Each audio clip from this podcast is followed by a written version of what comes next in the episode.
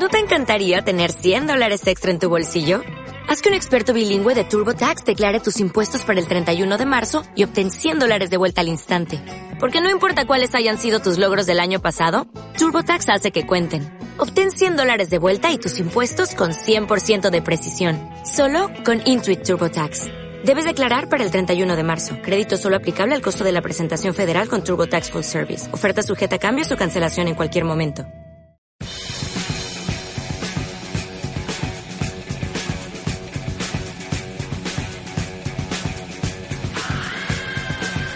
12.36 de la tarde en W Radio. Ustedes van en sus relaciones de la idealización de lo amo sin control, no puedo, es lo máximo, es la persona más perfecta del mundo, a el absoluto desprecio. No, pero es así. Mario Guerra es en the house. Es así. No sabes qué bohemio, qué encantador. Con todos es tan, tan, tan platicador. Corte A. Ya, alucino sus cantaletas. No le para la boca. Qué horror, qué largo. Y aparte es un borrachete. Está Sí. cañón lo Sí. que chupa. Exacto. Sí. Es. Exacto. Es un patán, es un gato. Es ¿no? un gato, es un patán. Sí, sí, sí, sí. Con Sí, razón, porque- viniendo de una familia disfuncional, cuando Claro. antes, ay, tú que saliste adelante teniendo tu familia separada. Las heridas No. de tu infancia. Teniendo un hermano drogadicto, imagínate. Sí, porque no va esto, lo que sería normal, de la, de la ilusión o la idealización hacia la decepción. No, se va hasta el desprecio, hasta hablar mal de la otra persona. Odio, ajá. Odio, sí. Miren, la idealización es normal, es normal hasta que ya no es normal. Eh, idealizar las relaciones románticas hace que el proceso de enamorarnos, acercarnos y relacionarnos sea más fácil. Claro. Porque si no idealizáramos, si No viéramos a la persona como es, nomás ni, ni de chiste, ni, ni al cine De íbamos. acuerdo. Entonces, el proceso de idealización normal va más o menos así. Conoces a la persona, la idealizas, le pones atributos que no tiene y le quitas defectos que sí. Entonces dan ganas de acercarte. Después pasa el tiempo y empiezas a ver la realidad más como es, poco a poco. Ya pasa la euforia, la obsesión, la neblina del amor se disipa y empezamos a ver a la persona pues digamos, con cosas que pues tiene, sus detallitos, ¿no? Es, es, abolladitas y golpecitos por ahí, vemos que pues no, no, está, no estaba nuevo, ¿no? Ya era como de segunda mano y pues tiene sus detalles.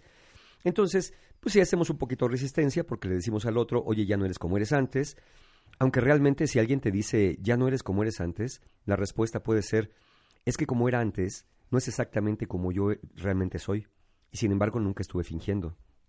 ¿Por qué? Porque cuando conocemos a alguien queremos dar nuestra mejor cara. Somos más atentos, más amables, más amorosos, más tolerantes, más simpáticos.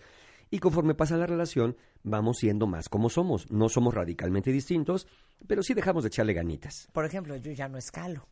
Por ejemplo. Sí, hipócrita. Sí, es cierto, ya mintiendo No, por pero es convivir. normal, es normal. Miren, cuando conoces a alguien en una fiesta de gala, lo ves de smoking o lo ves de un vestido que dices no eh, arreglada a la persona que dices no inventes.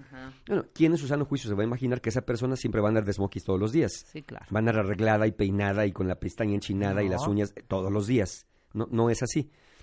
Después el tercer paso, ya que idealizaste, ya que descubriste la realidad, te queda la tercera, la tercer- el tercer paso. Integras a la persona y decides si sigues adelante con la relación o no. ¿Qué es integrar? Es en una sola persona darte cuenta de sus atributos positivos y sus atributos negativos. De acuerdo. Si la suma de las partes es que lo negativo supera, eh, lo positivo supera lo negativo, pues te quedas. Y a ciertas cosas dice, mira, ya lo conozco que es medio chismosón, medio flojón, pero la verdad es que al final saca las cosas adelante, es de empuje, es de aguante, órale, me quedo. Mira, sí, tiene el genio medio dispar, pero la verdad que cuando es buena onda, nos vemos re bien, y ya sé que cuando le agarran sus accesos de, coraje, mejor le doy su espacio y le digo, mira, creo que necesitas un tiempo para ti, y se acaba el asunto. Entonces, ahí decidimos quedarnos o decidimos irnos si es que no podemos con, con lo que resulte de la realidad. La idealización que ya no es sana es la que es muy intensa, es la que es permanente en el tiempo, aquella que te hace poner a la persona amada, que puede ser igual un padre, un amigo, un hermano o una pareja, ¿eh? En un pedestal, en un pedestal como el ser perfecto que, que no puede fallar, que no puede equivocarse y que por lo tanto no me puede decepcionar. Entonces, pones a la persona en ese pedestal e imagínate que a ti, cuenta bien, te idealiza alguien, te pone en ese pedestal amoroso y te dice lo siguiente. Te voy a amar como a nadie. Te voy a idolatrar y a rendir tributo en el, templo, en el templo que te he construido en mi mente y en mi corazón. A cambio, porque nada es gratis, cuentavientes, a cambio, tú me amarás, estarás para mí, nunca me fallarás, no tendrás ojos para nadie, me dedicarás tu tiempo, tu vida, tu amor y pensamientos a cada instante. Te abandonarás a ti mismo porque yo ya estoy para cuidarte. Así que como yo te voy a cuidar, tú te vas a dedicar a cuidarme a mí, porque yo, yo me voy a abandonar por ti. Ese es el proceso de idealización enferma.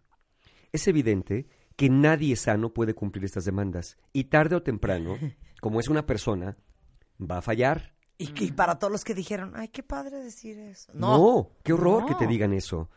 Va a fallar en esa misión imposible. Lo mejor es que la idealización evolucione para convertir la relación de idealizada y muy intensa y fantaseada a una más serena pero más profunda y estable. De acuerdo. Entonces, si idealizas demasiado, es muy probable que la persona, la persona falle y te lleva a lo que sigue, que es el desprecio. ¿Por qué alguien que desprecia ahora antes amaba? ¿O por qué que alguien que antes amaba ahora desprecia? Porque todo lo que querías que fuera, no fue. ¿No fue? ¿No? Porque todo lo que tú necesitabas que esa persona fuera, no es. Sí. Lo que, lo que está pasando con esto, Pero efectivamente. mal es expectativa también. es, es ¿eh? expectativa, claro. Con una idealización Pensé que eras desmedida. distinto. No, no, no. ¿Estás pensando No, mal? Tú me viste de otra manera. No, es que yo no pensé que me podías hacer esto. Ah, no, no, pues sí, piénsalo. No pensé que te iba a mandar un mensaje y no me ibas a contestar. Pues sí, sí pasa. Claro. Esas cosas pasan. Con la idealización desmedida es muy fácil fallar.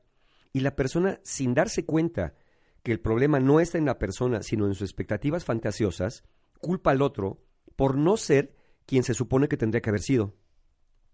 Aquella persona que va de la idealización al desprecio, ¿saben qué cuenta dientes?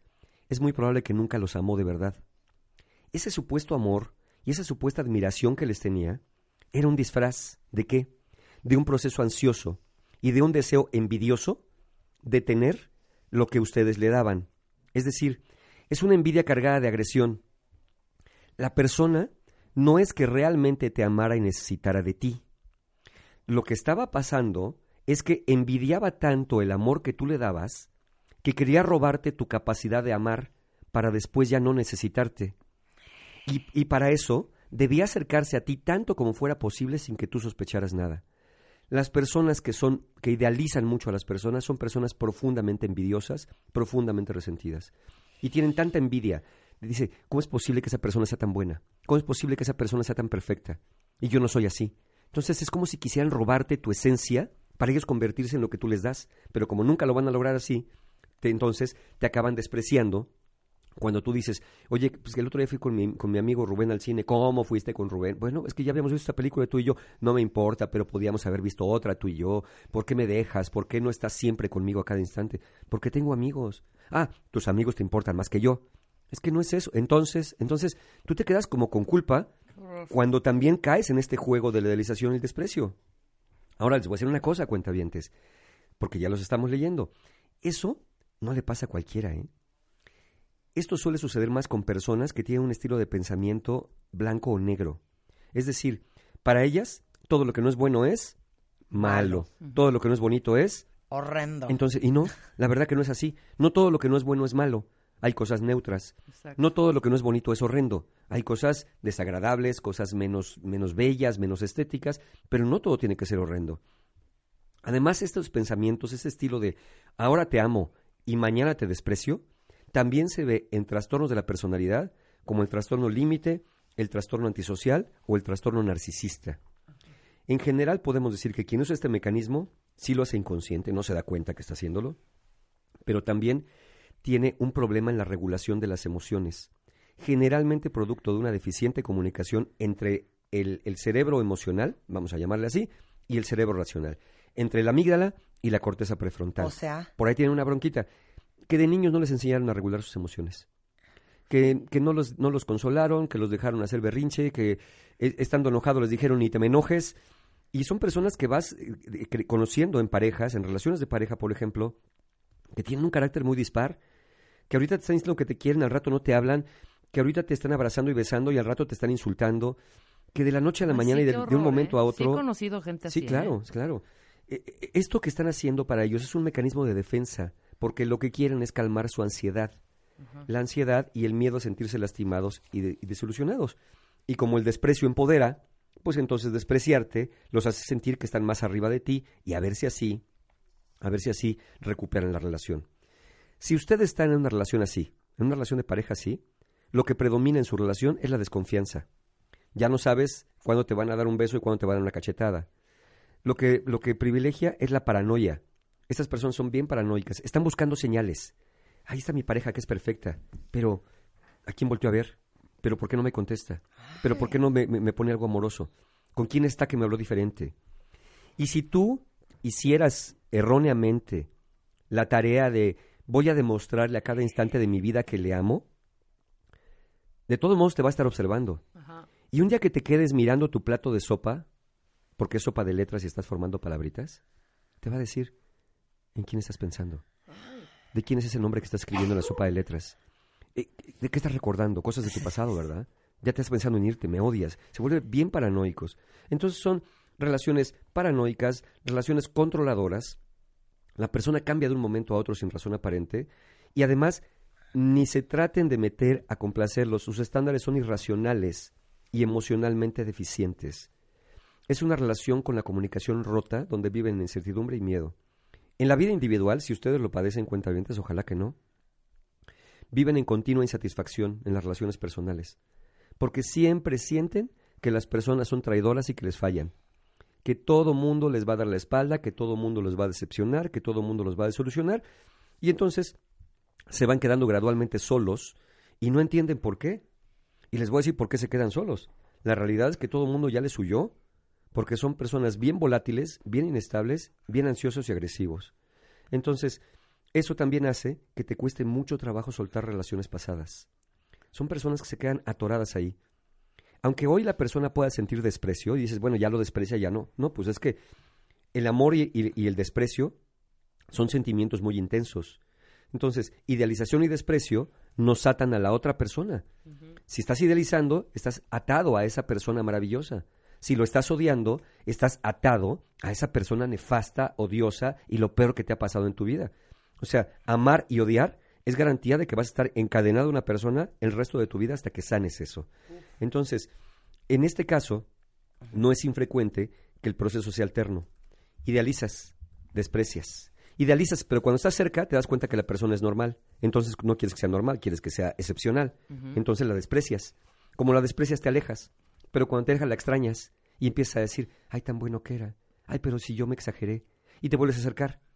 Como te acercas y es humana, vuelves a despreciar. Y te alejas, e idealizas, y te acercas, y desprecias. Y te la pasas así. Entonces, ¿qué es lo que podemos hacer? Evidentemente, si alguien que nos escucha lo padece, difícilmente se va a dar cuenta que lo padece, porque este proceso es inconsciente.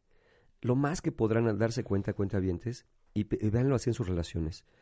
Si tienen un, un historial de lo que ustedes llaman, en sus relaciones sobre todo amorosas, románticas, si tienen un largo historial de relaciones que acaban en, para ustedes, en traiciones, personas que les fallan, personas que cambian su forma de ser, amigos que no lo son tanto, y continuas desilusiones acerca de las personas que, según ustedes decían amarlos, es muy probable que el problema no esté en los demás y en su supuesta ingratitud.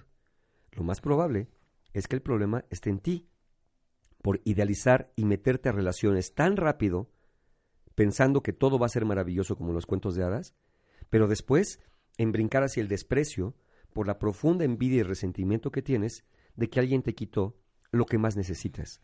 Y lo que más necesitas no te lo va a dar nadie. Tenemos que ser capaces de proveernos nosotros de la aceptación, del cariño. Por eso siempre he dicho, para entrar en una relación, la peor idea es entrar en una relación cuando necesitas tener una relación.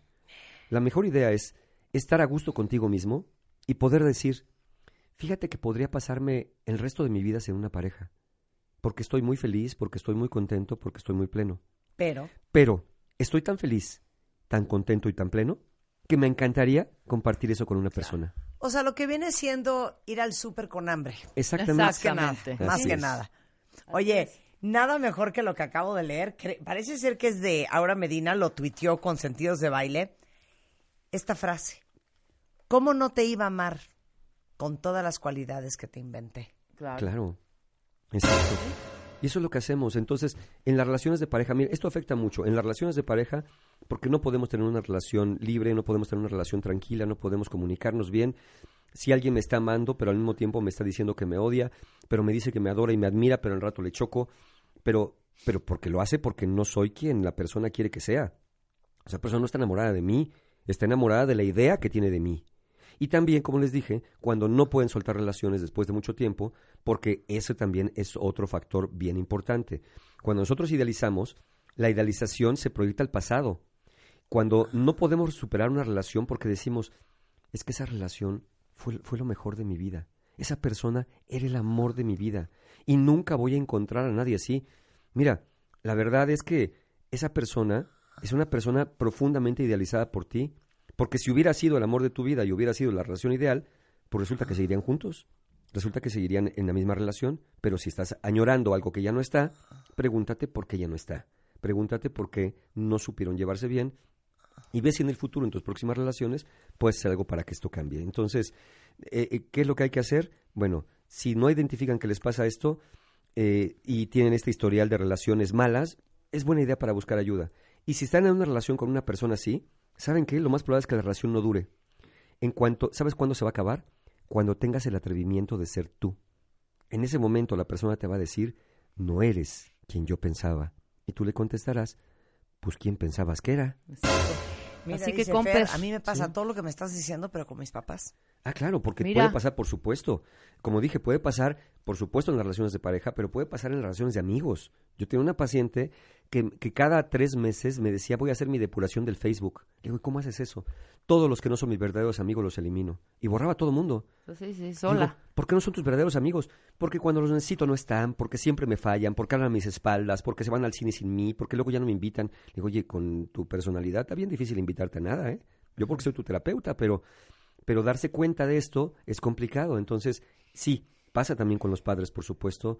Si los padres nos idealizan, o nosotros, miren, los niños pequeñiñitos, es muy normal que idealicen a sus papás.